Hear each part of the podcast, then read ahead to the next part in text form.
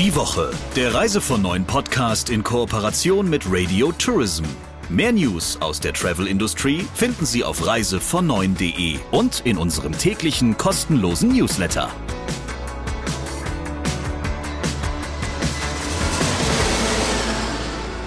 Hallo und herzlich willkommen zu einer neuen Folge des Reise von Neuen Podcasts. Sie finden heute unser Studio erneut halb verwaist, denn Sabrina Ganda, die Sie normalerweise an dieser Stelle hören, ist in Italien unterwegs, diesmal aber, wie sie mir versichert hat, nicht im Urlaub, sondern um zu arbeiten.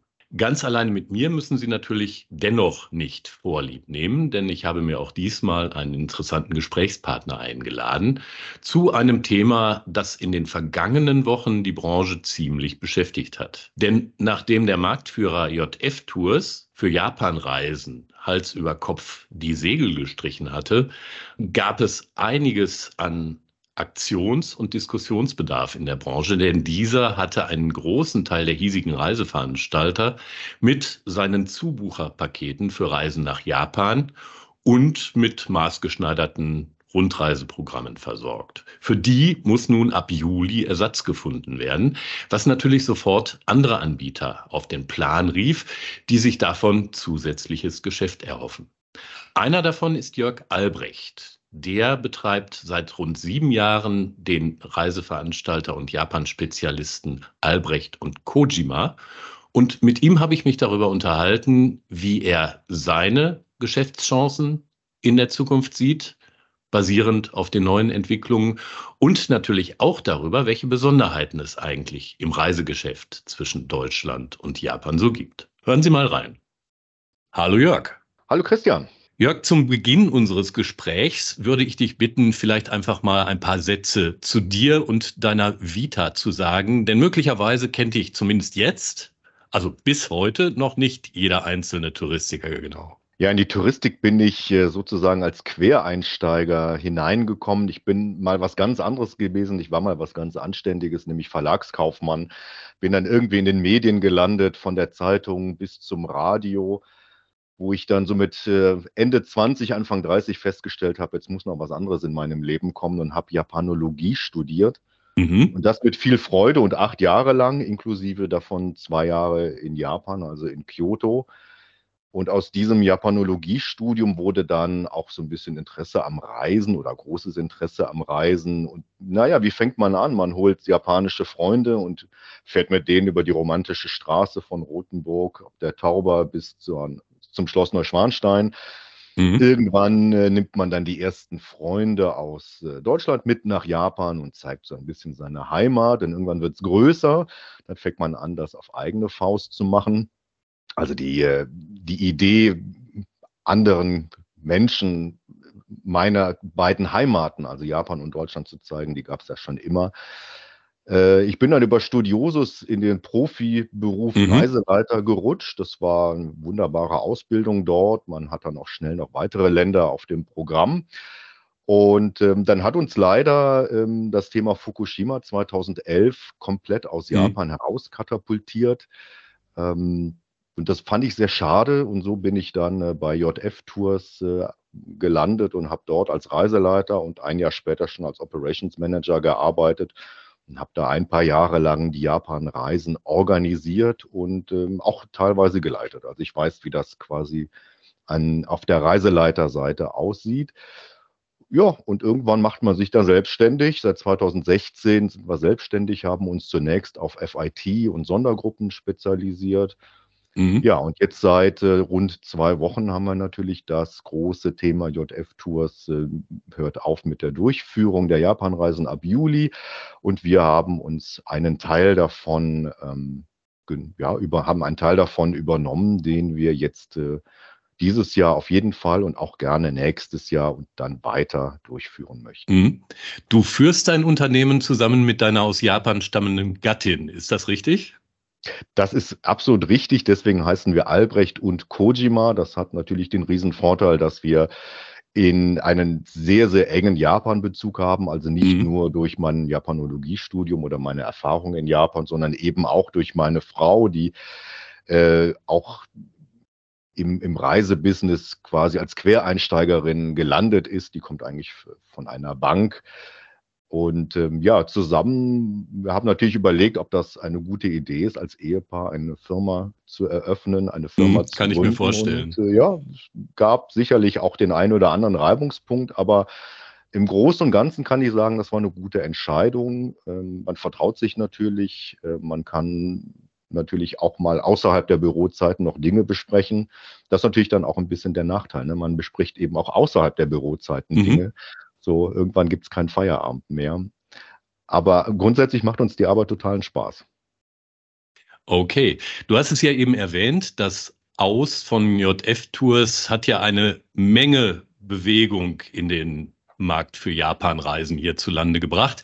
Bei den einen haben sich tiefe Sorgenfalten in die Stirn gegraben und ich sage jetzt nicht bei den anderen die Dollarnoten in den Augen gestanden.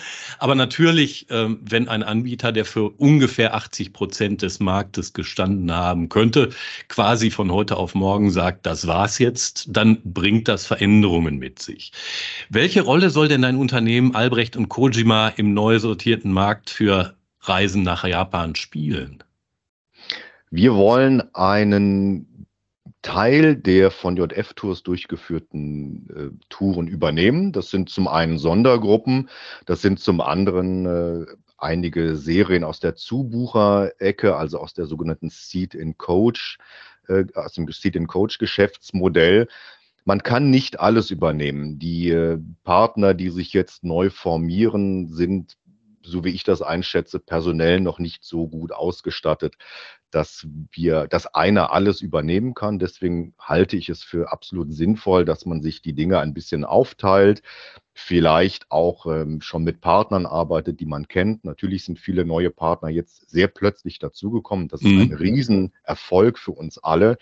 Also ähm, wie viel ITBs braucht man, um an einen großen Veranstalter zu gelangen und tatsächlich das erste Mal ein, ein Produkt zu platzieren. Und das ging jetzt innerhalb von nahezu Stunden. Haben wir ganz tolle Partner an Bord bekommen, die anderen Mitbewerber natürlich auch. Ich glaube nicht, dass alle Touren, die JF-Tours noch geplant hatte, wirklich aufgefangen werden können. Aber ich sage mal, wenn wir zwei Drittel, vielleicht sogar 80 Prozent aller Touren irgendwie auffangen können für 23, dann haben, können wir alle einen Erfolg feiern. Und äh, na klar verdienen wir damit auch Geld. Wir machen das ja nicht, weil wir Langeweile haben.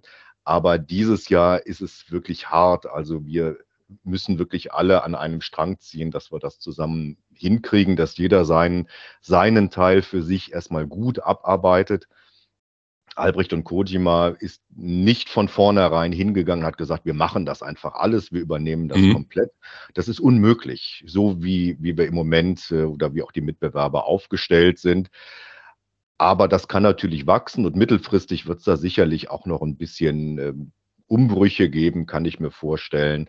Ich denke aber, dass der Markt äh, für deutschsprachige Japanreisen deutlich vielfältiger wird, als er jetzt schon ist. Wir können uns natürlich mhm. auch vorstellen, andere Touren mal ins Leben zu rufen. Es äh, ist ja jetzt auch sehr lange sehr einheitlich gewesen, wenn wir uns diese Japan-Zubucher angucken. Das ist ein tolles Produkt, keine Frage. Mhm. Aber ein bisschen mehr Innovation könnten wir uns natürlich auch vorstellen. Die andere Frage ist, wie verknüpft man das mit FIT? Das war bisher ein großes, ein schwieriges Thema. Also wer zum Beispiel eine Bonsai-Reise gebucht hatte, das ist sieben Nächte in Japan, ähm, musste sich im Prinzip an diese sieben Nächte halten. Und okay. äh, man, es natürlich mittelfristig wäre zu überlegen, wie kann man das individuell verlängern? Wer kann länger bleiben? Wer möchte länger bleiben? Wer möchte noch einen Badeaufenthalt auf Okinawa zum Beispiel buchen? Wer möchte im Winter noch äh, nach Hokkaido Skifahren im Anschluss? Das sind ja alles Dinge, die durchaus für uns absolut denkbar sind. Das können wir auch. Wir sind ja aus dem FIT-Bereich, machen ja mhm. genau solche sehr speziellen Touren äh, und das ist natürlich mit dem entsprechenden Personalaufwand verbunden, ganz klar. Das wird auch möglicherweise, diese Anschlusstouren werden auch nicht im, im selben Preisgefüge sein wie möglicherweise dann die Zubuchertour. Aber das ist ja jedem Gast äh, natürlich und jedem Kunden selbst überlassen. Grundsätzlich denken wir, dass FIT eine sehr große Chance hat. FIT ist ein Riesenwachstumsmarkt. Ähm, wir sind wirklich überrascht, wie viele Gäste sehr, sehr hochwertige Reisen äh, bei uns buchen, die deutlich im fünfstelligen Bereich pro Person liegen, ohne Flüge. Ähm, das ist für alle im, am Markt Beteiligten ein unglaublich attraktives Geschäft, das wir weiterhin ausbauen wollen. Und wenn sich da Verknüpfungen ergeben, dann sehe ich das als durchaus positiv an. Mhm. Werden denn deiner Einschätzung nach der FIT-Bereich und die Zubuchertouren, mit denen ja JF Tours sein Hauptgeschäft immer gemacht hat, ähm, eine nahezu gleichberechtigte Rolle künftig spielen oder liegt da das Schwergewicht immer noch in der einen oder in der anderen Richtung? Das ist eine hochspannende Frage. Wie, ähm, also ich denke, beides nebeneinander wird immer noch funktionieren. Wir mhm. müssen uns mal vorstellen, die Bonsai-Reise kannst du buchen für etwas über 2000 Euro inklusive Flug. Lernst du Japan kennen in einer Woche, zugegebenermaßen eine kurze Reise, aber eine Übersichtsreise. Wenn wir im FIT-Bereich sind, schreiben wir auch schon mal gerne 25.000 Euro pro Person an eine Reise. Das sind, das ist das Zehnfache, ne? Also dazwischen liegt der Faktor mhm. 10. Und ich glaube, für jeden Bereich wird es immer auch Kunden geben. Inwiefern das Ganze wachsen oder schrumpfen wird, das kann ich tatsächlich nicht einschätzen, aber sicherlich wird beides gleichberechtigt nebeneinander laufen und ich kann mir vorstellen, dass man das eine mal mit dem anderen verknüpfen kann so mhm. wie ich das eben meinte mit dem, ja, mit der Individualverlängerung, die kann ja auch auf etwas kleinerem Level dann stattfinden. Oder eben, dass man auch mal eine Zubucherserie ins Leben ruft, die deutlich teurer ist als das, was wir jetzt im, im Angebot haben. Ähm, auch das ist natürlich denkbar. Japan ist ein Riesenwachstumsmarkt. Das war 2019 schon und es geht ja 2022, 2023 ungebremst weiter. Das sind ja unglaubliche Wachstumszahlen, die wir hier sehen. Und ich bin mir ganz sicher, dass wir beides nebeneinander, aber auch verknüpft weiterhin anbieten können. Mhm. Dann lass uns doch vielleicht noch mal einen kleinen Schritt zurückgehen. Es wird ja viel darüber spekuliert, welche Gründe denn JF Tours oder Johannes Frangenberg dazu bewogen haben, sein Geschäft so Hals über Kopf einzustellen. Die Begründung des Veranstalters, der sich uns gegenüber übrigens nicht geäußert hat dazu, ähm, war zu lesen, sei im Wesentlichen Reiseleitermangel in Japan. Glaubst du, dass das tatsächlich der Kern der Geschichte ist oder vermutest du noch andere Gründe dahinter? Also das ist grundsätzlich äh, die offizielle Aussage überhaupt Personalmangel und ich halte das für sehr, sehr realistisch. Ähm, das Zubuchergeschäft oder überhaupt das Japan-Geschäft ist ein extrem personalintensives Geschäft und die Touren, die JF Tours angeboten hat, sind wirklich gut ausgearbeitete Serien mit tollen Reiseleitern drauf. Also du brauchst Experten vor Ort ohne die Expertinnen und Experten läuft das einfach nicht in Japan. Das heißt, es sind sehr gute Leute, die man natürlich äh, ausbilden kann, aber auch da ist der Pool an irgendeiner Stelle begrenzt. Und natürlich sind die Reiseleiterinnen und Reiseleiter in irgendeiner Form in ihrer Menge auch begrenzt, in ihrer mhm. Personenzahl. Deswegen denke ich auch, dass das Geschäft so mit dieser Menge, wie es jetzt äh, geplant war bis Ende 23 und auch für 2024 möglicherweise nicht mehr fortgeführt werden kann. Ich denke, dass es da zu einer Verknappung kommen wird, äh, wenn wir nicht jetzt ganz schnell äh, Reiseleiter ausbilden äh, im deutschsprachigen Bereich.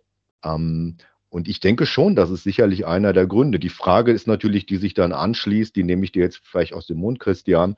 Wie schaffen wir das denn dann? Weil die Reiseleiter werden ja. Das wäre in der Tat die Anschlussfrage geworden, richtig. Also wie, wie machen wir das? Ganz einfach, wir haben weniger. Also ähm, alle Mitbewerber zusammen, die jetzt im Markt sind, werden einfach weniger Volumen abdecken können. Und mit weniger Volumen haben wir mhm. auch mehr äh, Reiseleiter zur Verfügung für weniger Reisen oder die gleiche Anzahl von Reiseleitern für weniger Reisen. Und nur so werden wir das schaffen. Und ansonsten müssen wir halt jetzt sehr gut in die Ausbildung investieren, müssen gute Leute haben, aber nicht nur auf Reiseleiterseite, sondern auch im Operations Management oder im Hoteleinkauf. Na klar. Auch da ist es extrem wichtig, ähm, dass wir hier ja wirklich Fachpersonal bekommen. Es gibt einige Dinge, die kann man natürlich anlernen, aber Japan muss man kennen, sonst kann man diesen Job nicht machen. Und mhm. ähm, Natürlich gibt es Überlegungen, wie wir das machen. Und eine gute Überlegung wäre zum Beispiel Reiseleiterinnen und Reiseleiter, die gerade nicht auf Tour sind, ins Operations Management zu übernehmen. Das heißt, äh, so für die Freiberufler eine Lücke zu schließen, ähm, die auch ein gewisses Einkommen auch außerhalb der Reisen garantiert. Mhm. Und das ist sicherlich eine, eine Möglichkeit, ähm, über die wir und die, die anderen Kolleginnen und Kollegen nachdenken. Ähm, ich denke, in die Richtung könnte es gehen und so werden wir uns dann komplett äh, ja, mit neuen Teams aufstellen müssen, mit alten Namen, aber neuen Teams. Aber für dieses Jahr ist meine Einschätzung, werden wir nicht alles abdecken können. Das ist einfach so. Ist denn das Personal dabei nach deiner Einschätzung der einzige Engpass oder wie sieht es im Bereich Hotellerie und im Flugsektor aus? Flüge sind natürlich immer ein Nadelöhr. Das haben wir ja äh, nicht jetzt auch während der Corona-Krise und nach der Corona-Krise im letzten Jahr extrem stark äh, gemerkt. Wir wissen, dass die Lufthansa letztes Jahr den Flugplan nach Japan um, um mindestens zwei Drittel ausgedünnt hat. Also Osaka wurde nicht mehr angeflogen, also Kansai Airport. Nagoya wurde nicht mehr angeflogen. Wir hoffen natürlich, dass das jetzt alles ein bisschen wieder Fahrt aufnimmt. Ähm, da sind die Fluggesellschaften aber sehr flexibel, wie ich das einschätze. Ähm, was die Hotellerie angeht, sind wir im deutschsprachigen Bereich natürlich eine ganz, ganz kleine Hausnummer in Japan. Mhm. Äh, wenn ich die JNTO-Zahlen noch richtig im Kopf habe, das müsste man dann äh, in Frankfurt nochmal bitte prüfen, aber ähm, haben wir im Jahr 2019 rund 250.000 deutschsprachige Einreisen gehabt, also eine Viertelmillion. Da sind Geschäftsreisende dann wahrscheinlich aber mit Die drin. sind dann ne? wohl mit dabei, genau. Okay. Also Japan, äh, alles, was unter Touristenvisum oder unter dem mhm. Namen äh, als Tourist eingereist ist. Also wenn Geschäftsreisende angeben, sie reisen als Tourist ein, sind die dann mitgezählt. 250.000 Deutschsprachige im Vergleich zu 38 Millionen touristische Einreisen im Jahr mhm. 2019. Und jetzt können wir uns mal vorstellen, was wir für einen Stellenwert in Japan haben. Äh, Japan ist in der Lage, große chinesische Gruppen, große Gruppen aus Taiwan, große Gruppen aus Korea zu beherbergen. Mhm. Also die Hotellerie sehe ich nicht als großes Problem. Ein anderes Problem sind tatsächlich die Transporte. Busse in Japan werden weniger. Es sind während der Corona-Krise etwa 700 japanische Busfirmen in den Konkurs gegangen. Die gibt es einfach nicht mehr. Mhm. Möglicherweise sind da Busse von anderen Firmen übernommen worden. Ähm, aber es gibt tatsächlich über 700 Firmen nicht mehr in Japan. Das ist eher ein Problem. Das nächste Problem sind natürlich die doch teilweise überfüllten Shinkansen-Züge gewesen. Auch da wird es aber eine, eine Erleichterung geben. Ab Oktober wird zwar der Railpass teurer, der für viele ja ähm, ein großer Teil der Kalkulationsgrundlage ist. Aber ähm, die Auswahl der Züge, die man dann mit dem Railpass benutzen kann, wird größer, sodass es da eine Entspannung gibt.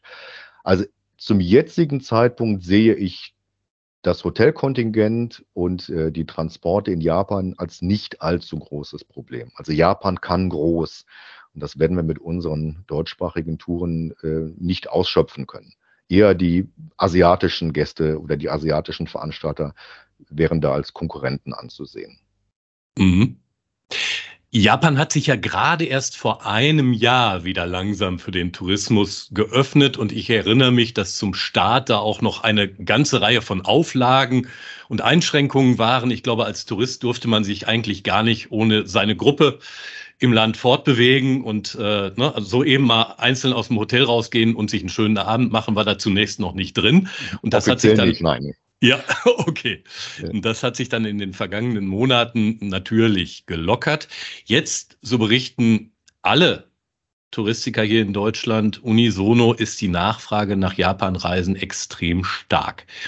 Glaubst du, dass das ein dem Nachholeffekt geschuldetes Strohfeuer bleiben wird oder wird sich das möglicherweise fortsetzen? Denn günstig, du sagtest es ja eben, sind Japanreisen eben nicht. Ganz richtig. Ähm, viele Menschen haben natürlich drei Jahre lang auf den großen Urlaub verzichtet. Geld ist da. Japan ist für viele ein Traumziel, so ein Once-in-a-Lifetime-Wunschziel, auf das man hinspart. Und man musste natürlich auch während Corona einfach auf, auf sehr brutale Weise lernen, dass Warten sich nicht auszahlt. Ich meine, wie viele Menschen haben Corona leider nicht überlebt und hatten noch ihr Traumziel vor Augen? Also wir selbst haben Kunden gehabt, die zwischen Buchung und Abreise tatsächlich verstorben sind. Und ich glaube, dass das nehmen wir mit, also dass das, äh, dieses Trauma, mhm. ähm, das, das nehmen wir, glaube ich, mit. Und ich denke, dass jetzt im Moment noch ähm, das Gefühl da ist, Herzenswünsche unbedingt einfach mal schnell zu erfüllen. Und Japan ist so ein Herzenswunsch. Natürlich ist irgendwann auch das Ersparte von drei Jahren Corona, das Urlaubsbudget aufgebraucht. Dann ist Japan sicherlich wieder eher eine Hochpreisdestination. Wie gesagt, mit Ausnahmen. Wir hatten ja vorhin gesagt, also die kleine Bonsai-Reise kriegt man für knapp oder gut 2000 Euro inklusive Flug. Also es ist ja alles machbar im Zuge dessen, dass natürlich auch die, die, die Beach-Destinationen nicht preiswerter geworden sind, verschiebt sich das Verhältnis allerdings. Also wer mhm. jetzt in diesem Sommer äh, Griechenland buchen möchte, ähm, der zahlt auch deutlich mehr als noch vor Corona-Zeiten. Und da ist dann das, äh, das, das Abwägen vielleicht nicht mehr ganz so schwierig zu sagen, lege ich 3000 Euro aus der Tasche für einen Griechenurlaub hin oder für dasselbe Geld einen kleinen Japanurlaub. Ähm, also diese, diese Grenzen verschwimmen ein bisschen, dadurch, dass eben andere Destinationen teurer werden. Jetzt ist die Frage nach dem Strohfeuer. Ich glaube, dass wir dieses Jahr natürlich einen enormen Boom erleben. Mhm. Wir hoffen selbstverständlich, dass er sich für 2024 durchsetzen wird, aber ich denke schon, dass sich die Kurve etwas abflachen wird. Das äh, wird wahrscheinlich nicht auf diesem Level bleiben können. Und wir haben auch nicht das Angebot im Moment. Wir werden das Angebot auf dieser Höhe sicherlich nicht fortführen können. Äh, das ist ja, äh, jetzt sind wir wieder bei dem, bei dem Thema, warum hat JF Tours aufgehört, Reisen ab Juli durchführen zu können? Ähm, möglicherweise, weil das Angebot zu groß war und die, die, die Personaldecke zu klein. Mhm. Also irgendwo muss sich das, das Angebot erstmal verknappen. Es wird sich einpendeln, aber ich denke, es wird sich auf einem für uns doch attraktiven und hohen Niveau einpendeln. Wie groß ist denn eigentlich das anteilige Verhältnis zwischen denen, für die eine Japan-Reise so eine Once-in-a-Lifetime-Experience ist und bleibt und denen, die nach der ersten Reise dann noch häufiger ins Land kommen? Die Repeater-Quote bei unseren FIT-Reisen ist relativ hoch. Ich würde sagen, ein Drittel okay. ungefähr. Das heißt, wir haben äh, im Bereich Privatreisen Gäste, die nach etwa fünf bis sieben Jahren ihre zweite Japanreise mit uns planen. Ähm, wir haben auch schon Gäste, die ihre dritte Japanreise mit uns planen, aber eben nicht jedes Jahr nacheinander, sondern eben im Abstand, wie ich gerade sagte, fünf, sieben Jahre vielleicht. Also dazwischen sind natürlich immer wieder andere Destinationen. Japan hat viel zu bieten und es ist ja ein unglaublich attraktives Reiseland. Es ist mhm. sicher, das Klima ist äh, gut darstellbar, auch für westeuropäische Gäste ähm, auch wenn es im Sommer heiß ist, aber das ist es bei uns in Deutschland natürlich auch. Ähm, man bekommt eine sehr gute Qualität für sein Geld. Alles ist tiptop organisiert, auch in Japan selbst. Ähm, und es gibt unglaublich viel Kultur, viel zu gucken. Tokio ändert sich ständig. Das ist äh, eine Stadt, wo jedes halbe Jahr äh, die Fassaden komplett ausgetauscht werden, so hat man das Gefühl, ähm, sodass ähm, diese Städte, auch Kyoto, mehrmals besucht werden können. Und auf der klassischen ersten Japanreise sieht man ja natürlich auch nicht alles. Ähm, überlegen wir doch mal, wie viele Menschen reisen zum dritten, zum vierten, zum achten Mal durch Frankreich, weil sie große Frankreich-Fans sind. Ne? Also Japan kann sich in diese Richtung natürlich auch äh, entwickeln aber man, man weiß es noch. Also, dass diese, diese Idee, diese Vorstellung haben wir als Reisende noch gar nicht, dass Japan auch eine, eine Mehrfachdestination werden kann. Das wollten wir natürlich oder das möchten wir dann mittelfristig auch, pro, äh, auch weiter ähm, ja, nach vorne bringen, auch weiter äh, in, den, in, in das Produkt mit einbauen äh, und auch den, den Veranstaltern die Möglichkeit geben, ganz klar auf, auf Repeater zu gehen, auf, auf Gäste, die ein zweites, drittes Mal nach mhm. Japan mhm. reisen und denen zusätzlich zu den Klassikern auch nochmal Dinge anbieten, die sonst nicht im Reiseverlauf stehen. Viele sagen ja, wir müssen mal endlich dafür sorgen, dass nicht alle immer gleichzeitig, nämlich zur Kirschblüte, nach Japan reisen wollen. Wie groß ist deine Zuversicht, dass das irgendwann mal gelingt? Ja, da sprichst du mir sehr aus dem Herzen. Ich kann zum einen erstmal sagen, die Kirschblüte ist ein Wetterphänomen. Mhm. Wir können es nicht garantieren und jeder, der schreibt, er garantiert die Kirschblüte, der kann nicht die Wahrheit sagen. Die Kirschblüte kann mal Mitte März stattfinden und im nächsten Jahr erst ab Mitte April. Das können wir wirklich nicht einschätzen. Den einzigen Vorteil, den wir haben, ist, dass wir ja grundsätzlich Rundreisen anbieten und von Nord nach Süd fahren. Und an irgendeiner Stelle werden wir sicherlich die Kirschblüte sehen. Aber alle, und ich meine alle, wollen die Kirschblüte sehen. Ähm, was sehr vernachlässigt wird und was ich aber eigentlich schöner finde, ist die Herbstlaubverfärbung. Mhm. Wir haben einen deutlich größeren Zeitraum, in der sich der Zierahorn in Japan verfärbt, dazu der Ginkgo, der wunderschön golden wird. Das ist ja sozusagen Indian Summer in Japan und das ist ein Zeitraum, der eben nicht eine Woche dauert, sondern über mehrere Wochen stattfindet. Ähm, wir müssen uns auch von dem Gedanken verabschieden, dass der November ein schrecklicher Wintermonat ist. Ganz im Gegenteil. November und Dezember zum Beispiel sind in Japan sehr stabile Wettermonate mit blauem Himmel. Wir hatten letztes Jahr im November hatten wir ein kleines, ähm, ein kleines Segelboot gemietet mit einer FIT von sechs äh, Personen und haben in der ersten Novemberwoche noch im T-Shirt auf dem Boot gesessen und die Sonne genossen und sind damit durch die japanische Inlandsee geschippert. Das im November. Ähm, November ist eine wunderbare Reisezeit in Japan. Es ist nicht mehr so voll wie eben zur Kirschblüte. Es ist nicht so voll wie im August zu den Obon-Feiertagen oder Anfang Mai zur Golden Week. Ähm, ich kann also jeden nur empfehlen, die Kunden ein bisschen mehr auf, auf den Herbst zu buchen. Das ist ja auch bei uns so ein bisschen maue Zeit. Natürlich trifft man dann die Schulferien nicht. Das muss man natürlich dann im, im Hinterkopf behalten. Das funktioniert nicht. Ähm, aber wer unabhängig ist von den Ferien, der findet ab Mitte Oktober bis ja, Anfang Dezember ein wunderbares herbstliches Japan vor. Dann hoffen wir mal, dass es uns gelingt, das hierzulande ein bisschen bekannter zu machen dass Japan auch zu anderen Zeiten als zu der, wo alle dahin wollen, ein interessantes Reiseziel ist. Lieber Jörg, vielen Dank für deine spannenden Einblicke. Danke, Christian. Ciao. Sie sehen, wir haben es da mit einem Fernreisemarkt zu tun, in dem eine Menge Bewegung herrscht. In der vergangenen Woche machte ein Ereignis ja die meisten Schlagzeilen, bei dem es sich um ein Unglück handelte. Das Verschwinden des Titanic-Tauchboots Titan ähm, das eben auf der Reise zum Wrack der gesunkenen Titanic war, mit einigen Gästen und Passagieren an Bord und das, wie sich später herausstellte, auf seiner Reise schlicht und einfach vom Druck des Meeres implodiert ist. Im Nachgang dieser ganzen Geschichte stellte sich dann ja heraus, dass dieses Boot offensichtlich ja weitgehend handgestrickt konzipiert war und auch über keine wirklich offizielle Sicherheitszertifizierung verfügte.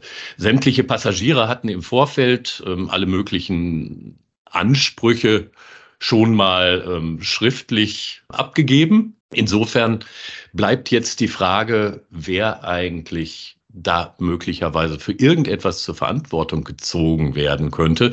Und nicht zuletzt natürlich auch die Frage, wer eigentlich für die millionenhohen Kosten bei der Suche nach dem Tauchboot aufkommt. Und ich bin mal gespannt, welche Konsequenzen das Unglück möglicherweise auf die hochtrabenden Pläne einiger Unternehmen in Sachen Weltraumtourismus haben könnte.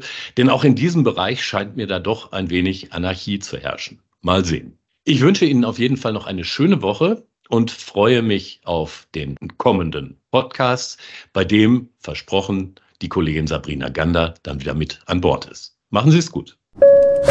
Die Woche, der Reise von neuen Podcast in Kooperation mit Radio Tourism. Mehr News aus der Travel Industry finden Sie auf reisevon und in unserem täglichen kostenlosen Newsletter.